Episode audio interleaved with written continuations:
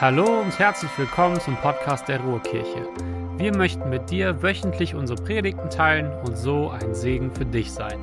Viel Spaß beim Zuhören.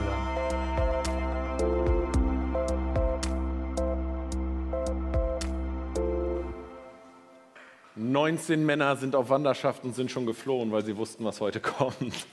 Entfesselte Kirche Teil 3, liebe Ruhrkirche. Und heute wird's krass. Heute wird's krass.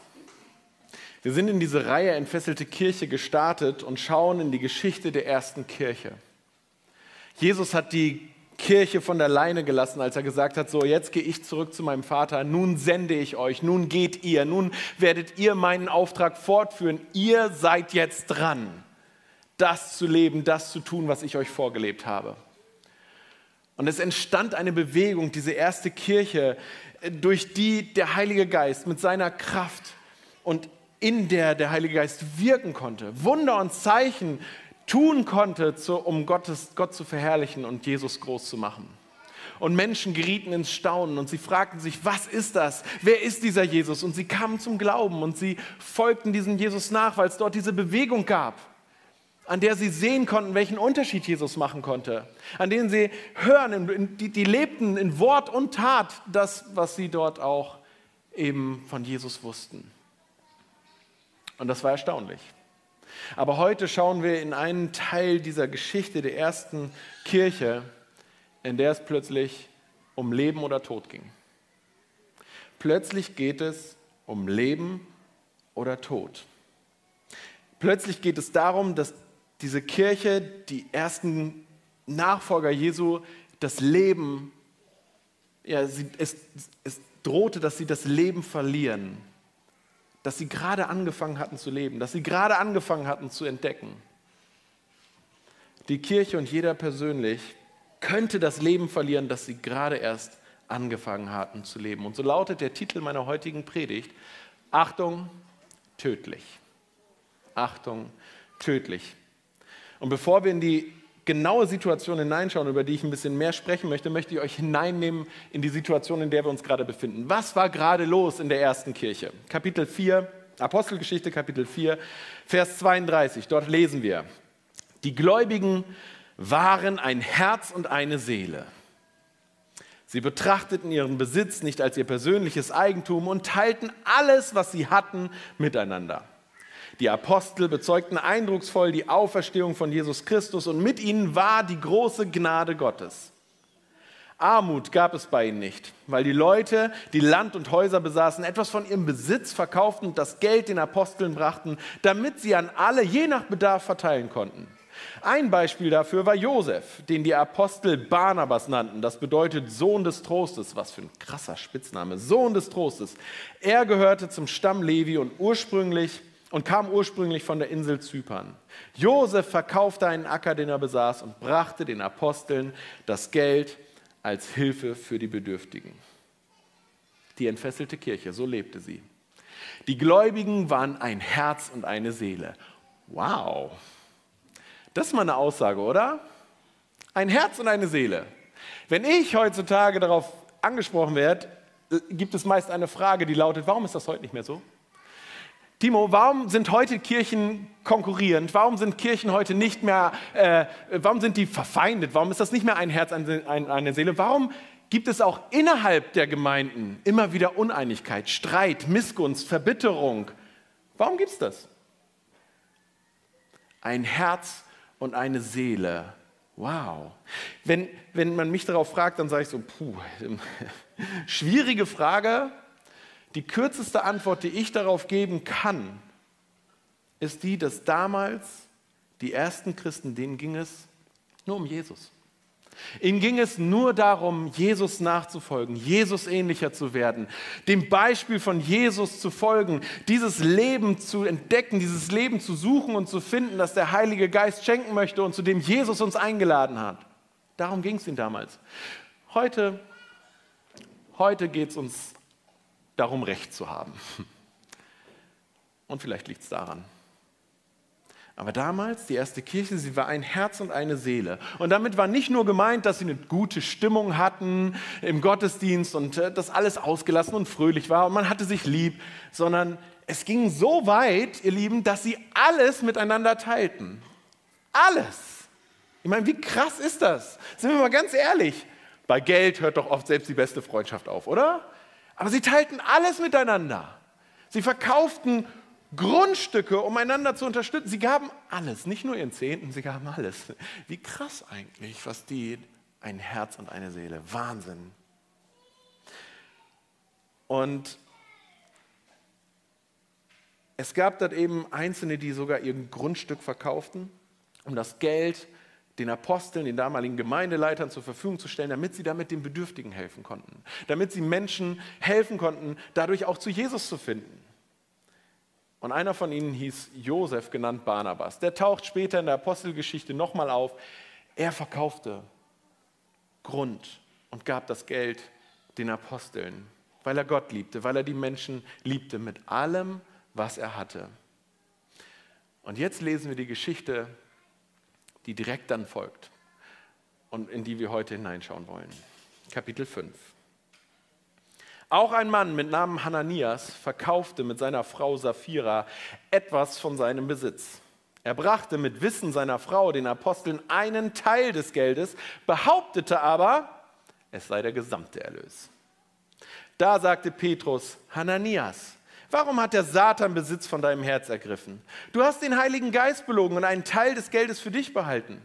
Es war dein Besitz, den du nach Belieben verkaufen oder behalten konntest. Und auch nachdem du ihn verkauft hattest, durftest du mit dem Geld machen, was du wolltest. Warum hast du das getan?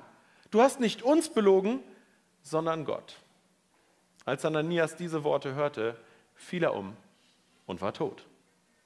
Jeder, der von der Geschichte erfuhr, war entsetzt. Schließlich kamen einige junge Männer, wickelten Hananias in ein Tuch, trugen ihn aus und begruben ihn. Etwa drei Stunden später kam seine Frau. Sie wusste noch nicht, was geschehen war. Petrus fragte sie, war das der Preis, den dein Mann und du bei dem Verkauf erzielt habt? Sie erwiderte, ja, das war der Preis. Da sagte Petrus, wie konntet ihr beide nur auf einen solchen Gedanken kommen, den Geist des Herrn auf die Probe zu stellen? Gleich vor der Tür stehen die jungen Männer, die gerade deinen Mann begraben haben. Sie werden auch dich hinaustragen. Augenblicklich stürzte auch sie zu Boden und starb. Als die jungen Männer hereinkamen und sahen, dass sie tot war, trugen sie sie hinaus und begruben sie neben ihrem Mann. Furcht überkam die gesamte Gemeinde und alle anderen, die davon erfuhren. Es gibt so Stellen in der Bibel, da fragt man sich, hä? Okay, was soll das jetzt? Was mache ich da mit Gott? Irgendwie, also bei solchen Dingen verstehe ich dich überhaupt nicht, Gott. Kennt ihr das? Kennt ihr solche Stellen? Habt ihr die schon mal wahrgenommen? Habt ihr euch auch gefragt, hä? Bist du nicht der liebe Gott? Der liebende Gott und jetzt lässt du einfach zwei Menschen tot umfallen, weil sie da so eine Kleinigkeit gemacht haben. Vielleicht war es auch nicht so eine Kleinigkeit. Als ich mich auf diesen Sonntag vorbereitet habe, und die Geschichte der ersten Kirche so weitergelesen habe, habe ich gedacht, diesen Teil, den lassen wir mal aus. Darüber, das, wer predigt über Hananias? Lassen wir das mal aus. Lass uns gleich zu der Geschichte gehen, die danach folgt. Die Apostel werden gefangen genommen und werden dann in der Nacht heimlich von einem Engel befreit. Das ist cool. Lass uns da mal reinschauen. Ich hatte irgendwie das Gefühl, nee, lass uns diese Geschichte mal angucken. gleich zu Anfang. Es ist das einzige Mal im ganzen Neuen Testament, es ist das einzige Mal in der Apostelgeschichte, in der Geschichte der ersten Kirche, dass so etwas passiert, okay? Es ist das allererste und das allereinzige Mal, dass so etwas passiert. Es gibt eine Menge Jünger, die danach deutlich schlimmere Dinge gemacht haben, Gott viel mehr mit Füßen getreten haben, Dinge getan haben, die Gott nicht gefallen, die, an denen Gott keine Freude hatte, die Gott nicht ehrten und sie sind nicht tot umgefallen, okay? Kein weiterer Jünger ist einfach so tot umgefallen, weil er irgendetwas getan hat, was Gott sich anders gewünscht hat. Du musst jetzt keine Sorge haben, dass du hier sitzt und jetzt denkst so, gerade auf der Autofahrt hierher, weil der mir den Parkplatz weggenommen hat, habe ich ganz schön geflucht. Keine Sorge, heute Nachmittag wird dich kein Blitz treffen, das passiert nicht. Wenn du jetzt denkst, so, wenn ich das lese, wenn ich diese Geschichte jetzt mal so ernst nehme, dann hat Gott was gegen mich. Nein, hat er nicht. Hat er nicht. Dies hier ist ein sehr spezifischer, einmaliger Moment in der Geschichte Gottes mit seiner Kirche. Warum handelt Gott so radikal? Ich kann dir dafür nur meine persönliche Idee nennen. Ich weiß nicht, ob sie richtig ist. Weil die Antwort kriegen wir dann vielleicht irgendwann, wenn wir bei Gott sind. Aber ich glaube, dass Gott hier gleich zu Anfang seiner Bewegung der Kirche etwas ziemlich deutlich machen will, etwas ziemlich deutlich zeigen will und das ein für alle Mal. Das müsst ihr verstehen. Ich glaube, dass er hier sagen will, diesen Fehler tut ihn nicht. Er wird euch das Leben kosten, was ich für euch bereithalte. Tut das nicht. Er will gleich ganz am Anfang diesem Fehler vorbeugen. Denn wir, wir alle wissen, wenn, man, wenn sich schon am Anfang Fehler einschleichen, dann können sie später schlimme Folgen haben. So, ja, man gleich lieber am Anfang gut aufpassen und sicherstellen, dass es richtig läuft. Mich hat das so mir kam so dieser Gedanke des Prüfstatikers, als diese, diese Betonsäule, äh, hier, die Betonwände hier gemacht worden sind. Ne? Da sind ja keine Säulen drunter. Ihr seht, da hängt nur ein Vorhang. So, da kam fast jeden Tag der Prüfstatiker und hat geguckt, ob die Rohbauer die, äh, die ähm, Bewährung, die Eisen da drin, in der richtigen Stärke, mit dem richtigen Abstand dort verknoteten. Ist das, ist das dick genug? Ist das der richtige Abstand, bevor der Beton gegossen wurde? So, und ich glaube, dass Gott hier genauso dafür sorgt, dass seine Gemeinde nicht dem Einsturz geweiht ist. Doch seitdem, ihr Lieben, lässt Gott Gnade vor Recht walten. Gott sei Dank. Gott sei Dank, denn sonst hätte ich schon mehrfach tot umfallen müssen. Denn ich bin nicht perfekt, so wie du nicht perfekt bist. Wir machen Fehler, wir tun Dinge, die Gott nicht ehren und die er sich anders wünscht von uns. Doch Gottes Gnade, ihr Lieben, Gottes Gnade bedeutet, dass wir uns jeden Tag neu immer wieder für das Leben entscheiden können. Und darüber möchte ich jetzt sprechen. Lebendige Kirche und erfülltes Leben braucht erstens Sein statt Schein. Sein statt Schein.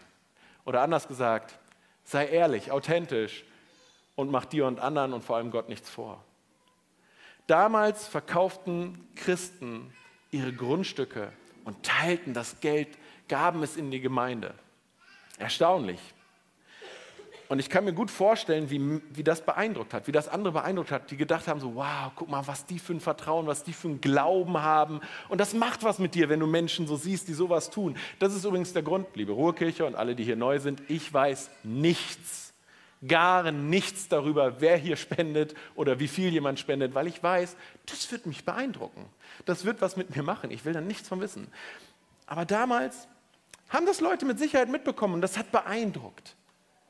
Und man hat gedacht, so, wow, ey, was sind das für Menschen? Krasses, krasser Glauben, krasses Vertrauen. Und jeder Mensch braucht Ansehen, wünscht sich Ansehen. Es tut gut, wenn man so ein bisschen angesehen wird. Ich meine, Barnabas, der wird in der Bibel erwähnt.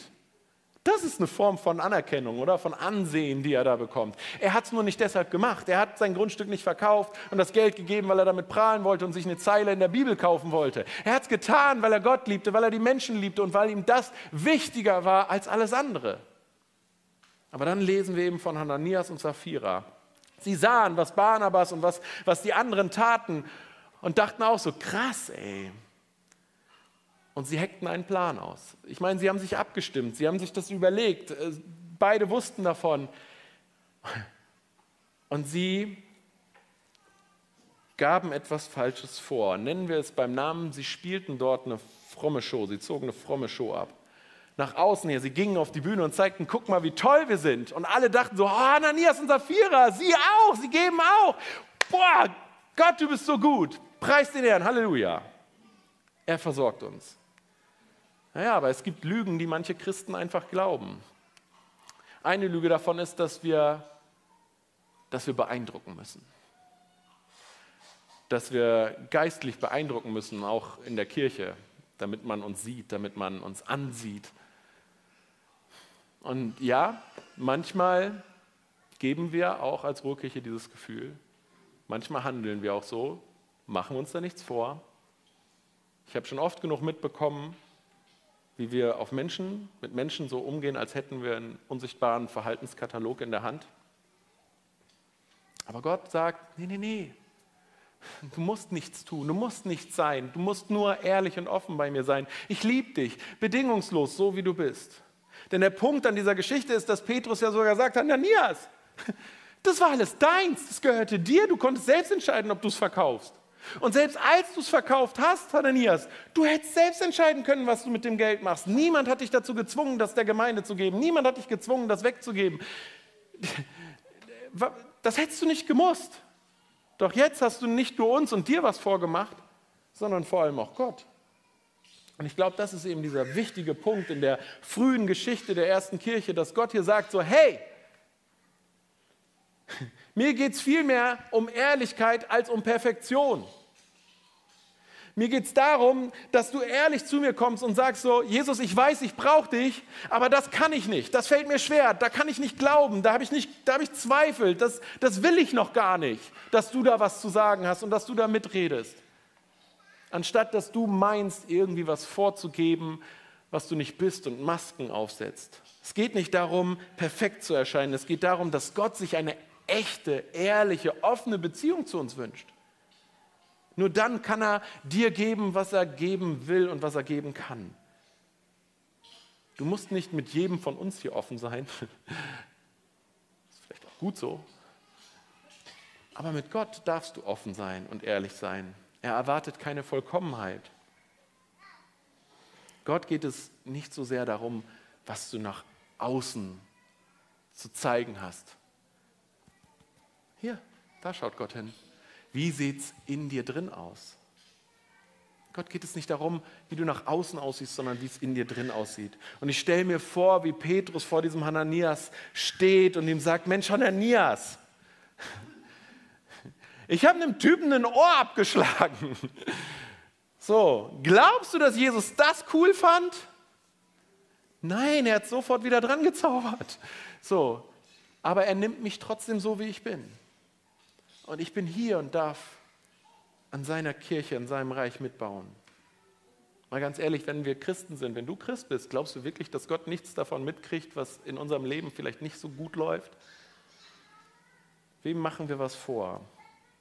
Als Ruhrkirche haben wir uns eine DNA gegeben. Das sind Werte, die unseren Umgang und die Art und Weise, wie wir Kirche bauen, prägen sollen. Das sind keine Dinge, die wir schon perfekt beherrschen, sondern die wir uns immer wieder vornehmen wollen. Und einer dieser Werte heißt authentisch. Und wir haben authentisch beschrieben mit, wir wollen eine Gemeinschaft sein, in der Reden und Handeln übereinstimmen. Dabei dürfen Masken abgelegt werden. Und das ist ein Riesenanspruch. Und da sind wir noch lange nicht, ihr Lieben. Wir sind noch lange nicht da, dass wir ein Ort sind, wo jeder sich frei fühlt zu sagen, so bin ich nun mal. Hm und wir erstmal sagen, es ist okay. Niemandem ist geholfen, wenn wir vorgeben, jemanden zu sein, jemand zu sein, der wir nicht sind. Das ist, das ist, das ist, so ein Christsein hat nichts mit dem Leben zu tun, das Gott sich für uns wünscht. Das ist verkrampft, das ist anstrengend, das ist zwanghaft. Lebendige Kirche und erfülltes Leben kann nur dort stattfinden, wo wir mit unserem Innersten frei zu Gott kommen können. Lebendige Kirche und erfülltes Leben kann nur dort stattfinden, wo man sein Innerstes frei zu Gott bringen kann. Hm. Aber es ist auch so, dass wir gesehen werden wollen, dass wir Anerkennung brauchen. Wie wäre es, wenn wir als Kirche das Leben, ohne dass irgendjemand etwas tut, etwas Besonderes zeigen muss, sondern dass wir damit anfangen, uns einander zuzuwenden und zu sagen, schön, dass du da bist. Denn das ist der entscheidende und wichtigste Schritt. Schön, dass du da bist.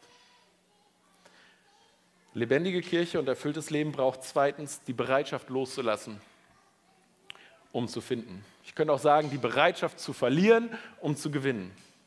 Hananias und Sapphira gaben vor bereit zu sein, alles aufzugeben oder etwas aufzugeben. Für Jesus, für seinen Auftrag, für seine Gemeinde. Und wie gesagt, es wäre überhaupt kein Problem gewesen, wenn sie gesagt hätten, so, ey, wir können das nicht. Also so weit bin ich noch nicht, geht nicht, Pff, ist finde ich viel zu anstrengend so. Aber sie gaben eben vor, sie sagten, wir geben.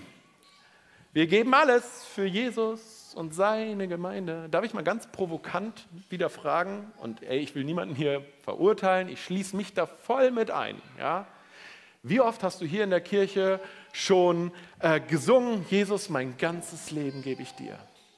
Alles lege ich hin. Haben wir das nicht gerade eben erst gesungen? Huh.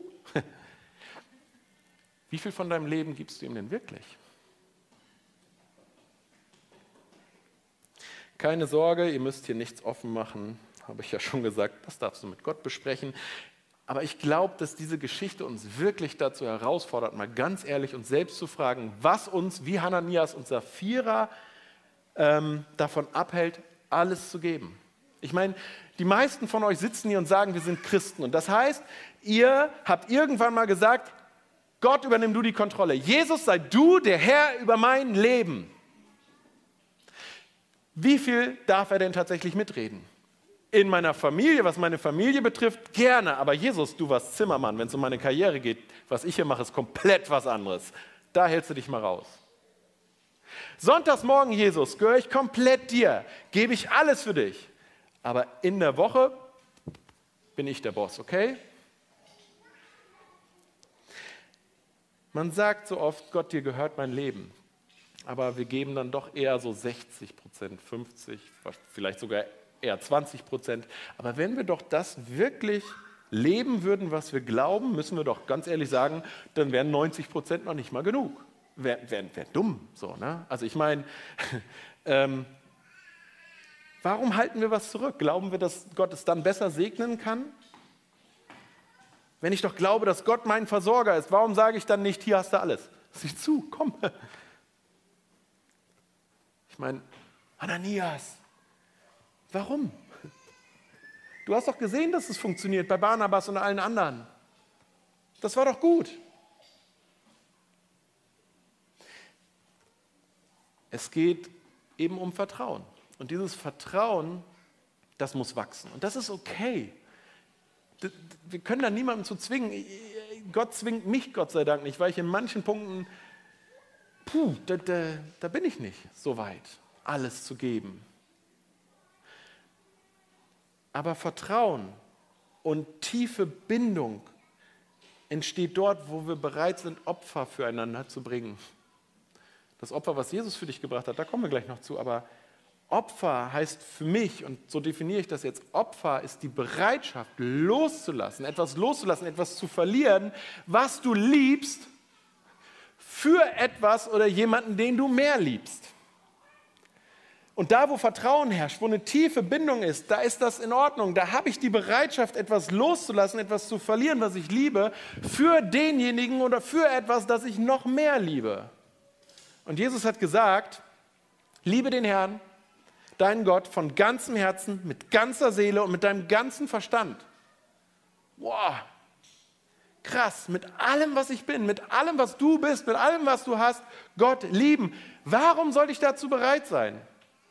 Weil er auch gesagt hat in Matthäus 16, 25, doch wer sein Leben für mich aufgibt, wird das wahre Leben finden. Lebendige Kirche und erfülltes Leben braucht drittens Ehrfurcht vor Gott. Am Ende heißt es in dieser krassen Geschichte, dass die gesamte Gemeinde, dass dort eine, dass, dass eine große Furcht zu überkam. Und das klingt erstmal überhaupt nicht schön. Wer hat Bock mit Furcht unterwegs zu sein, in Furcht zu leben, ängstlich zu sein? Wir haben doch den lieben Gott lieber, das ist uns angenehm. Der, der liebe Gott, das ist in Ordnung. Viele Menschen heutzutage fürchten Gott nicht mehr, aber wir fürchten jede Menge anderer Dinge. Wir haben Angst vor der Zukunft. Wir haben Furcht vor Krankheiten, wir haben Furcht vor Armut, wir haben Furcht vor äh, dem nächsten Weg zur Tankstelle, wir haben Furcht vor Inflation, wir haben Furcht vor Arbeitslosigkeit, vor nicht bezahlbaren Rechnungen, wir haben vor so viel Angst. Und in diesem Zusammenhang ist mir ein Zitat von Oswald Chambers ähm, zugeflogen. Er hat einmal gesagt, das Erstaunliche an der Furcht vor Gott ist, dass man, wenn man Gott fürchtet, niemanden und nichts anderes fürchten muss. Das Erstaunliche an der Furcht vor Gott ist, dass man, wenn man Gott fürchtet, niemanden und nichts anderes mehr fürchtet. Denn Gott zu fürchten bedeutet nicht Angst vor ihm zu haben. Gott zu fürchten bedeutet, ich habe verstanden, mit wem ich zu tun habe. Wer mich dort in seine Gemeinschaft ruft, es ist Gott. Gott, der Schöpfer, der Allmächtige, der Heilige. Es ist Gott, der meine Ehre, mein Lobpreis, meinen Respekt verdient hat. Und wer Gott so sieht und weiß, mit dem bin ich unterwegs, der braucht sich von nichts und niemandem anderen zu fürchten. Diese Furcht ist hier gemeint. Die Menschen haben erkannt, wow, Gott ist heilig. Gott sind Dinge wichtig. Und diejenigen, die in Ehrfurcht, in dieser Form, dieser Ehrfurcht vor und mit Gott leben, die öffnen auch Gott die Tür für das Leben, was er für uns bereithält. Ich weiß nicht, ob ihr, ob ihr das schon mal irgendwo erlebt habt. Ich saß hier gerade und habe überlegt, wo, wo, was ist jetzt gerade hier? Ich bin ja nicht nur hier am Predigen, es gibt unterschiedliche Situationen und Orte, wo ich schon gepredigt habe. Und manchmal bist du da und du weißt, wirst gleich predigen und du möchtest einladen, sich für Gott zu öffnen und du weißt, hier sind alle Türen sowas von verrammelt zu, hier hat keiner Lust darauf. Kann ich auch zum Kaninchenzüchterverein gehen oder so, das, das funktioniert hier nicht. Da, so, ich, ne? Und gleichzeitig kenne ich auch Momente, wo ich weiß, so, wow, hier ist so eine Ehrfurcht vor Gott. Hier, hier, hier, hier leben, hier sind Menschen, die, die, die sehnsüchtig sind, die, die mehr von Gott wollen. Es ist, ich brauche gar nicht nach vorne gehen. Ich, das macht, ist ganz egal, was du gleich sagst. Gott wird hier was tun. So, das spürt man. Und ich möchte euch jetzt zum Schluss vorlesen, wie es weiterging, als die gesamte Gemeinde und auch alle anderen von Furcht erfüllt waren, die hier, von der hier die Rede ist, Gottesfurcht. Apostelgeschichte 5, Vers 12. Währenddessen vollbrachten die Apostel viele Zeichen und Wunder im Volk. Die Gläubigen trafen sich im Tempel in der Säulenhalle Salomos. Ihr Lieben, die Menschen hatten verstanden, wer Gott ist. Und deswegen geschahen links und rechts Wunder und Zeichen. Doch niemand sonst wagte sich ihnen anzuschließen, obwohl sie bei allen hochgeachtet waren. Und hier geht es nicht darum, dass die Menschen gedacht haben, oh, ich habe Angst vor Gott, sondern sie sahen dort diese Kirche, diese Bewegung, diese Gemeinschaft, in der eine besondere Kraft wirkte, in der was Spezielles war und sie fühlten sich nicht würdig. Vielleicht bin ich nicht würdig genug dafür. Aber Gott sei Dank heißt es dann, immer mehr Menschen fanden zum Glauben an den Herrn, Männer wie Frauen. Immer mehr Menschen haben erkannt, es geht gar nicht darum, dass ich würdig bin. Ich kann gar nichts tun, ich muss gar nichts tun. Ich muss verstehen, dass ich das nicht kann, sondern ich bin eingeladen, ehrlich zu sein, offen zu sein. Und Jesus hat schon längst für mich getan, damit ich mit diesem Gott leben kann. Jesus hat schon längst das getan, das empfangen, das gezahlt, was, was, was ich hätte tun sollen. Er ist am Kreuz gestorben, damit ich jetzt mit dem heiligen Gott leben kann wo wir Gott anerkennen, wo wir Gott Gott sein lassen, wo wir ihm geben, was er verdient, öffnen wir in unserem Leben die Türen, dass Gott das neue Leben schenken kann. Und jedes Mal, wenn ich hier predige, wenn ich hier singe, also vorm Predigen, äh, vorher, nachher, nehme ich mir einen Moment, wo ich mir bewusst mache, auch wenn ich hier singe, wenn wir hier miteinander beten, wo ich mir bewusst mache, was für ein Vorrecht ist das, mit Gott unterwegs zu sein. Was für ein Vorrecht. Es geht nicht darum, dass ich etwas tun muss oder tun könnte, sondern es geht darum zu erkennen, wo Leben ist und wo Tod ist. Es geht nicht darum, dass du oder wir etwas tun können oder tun müssen, sondern darum, was schenkt uns Leben und was nimmt uns Leben, sowohl als Kirche als auch persönlich. Und ich möchte dich deshalb jetzt zum Abschluss fragen, gibt es in deinem Leben Dinge, von denen du weißt, dass sie dich von Gott trennen? Es geht um Leben oder Tod. Und ich weiß, das klingt so krass und ich will dir überhaupt gar keine Angst machen. So, ne? Aber machen wir uns bewusst, Gott bist du so wichtig. Gott ist diese Sache so ernst, dass er seinen Sohn hat sterben lassen. Er will, dass du lebst. Erfülltes Leben. Leben in der Berufung, die er für dich hat. Und wir werden jetzt Abendmahl miteinander feiern und ich bitte euch schon mal nach vorne zu kommen, die mir dabei helfen. Ihr Lieben, wir feiern Abendmahl. Okay? Wir feiern das. Das ist ein Grund zum Feiern, weil wir im Abendmahl uns daran erinnern, dass Jesus seinen Leib gebrochen hat, sein Blut vergossen hat, damit all das, was uns von Gott trennt, all das, was wir vielleicht lieber verheimlichen würden, dafür hat er bezahlt. Ihr dürft schon nach vorne kommen. Komm, komm, komm. Ähm, Und das Abendmahl schenkt uns die Möglichkeit, dass wir uns jeden Tag neu, immer wieder neu fürs Leben entscheiden können. Immer wieder neu. Es ist Gottes Einladung. Wo möchtest du, wo musst, musst du vielleicht ehrlich sein mit dir selbst und mit Gott? Wo möchtest du bewusst um Vergebung bitten? Wo möchtest du bewusst oder wo, wo, wo, machst du nur halbe Sache? Und, und vielleicht ist auch dort irgendwo dein geistliches Leben schon tot. Und wo möchtest du neu ganze Sache machen? Mit Jesus. Nimm dir jetzt diese Zeit im Abendmahl. Beim Brot, das werden wir euch durch die Reihen geben. Ihr dürft sitzen bleiben. Nehmt euch ein Stück und nehmt diese Zeit, um diese Fragen vielleicht mit Gott zu bewegen.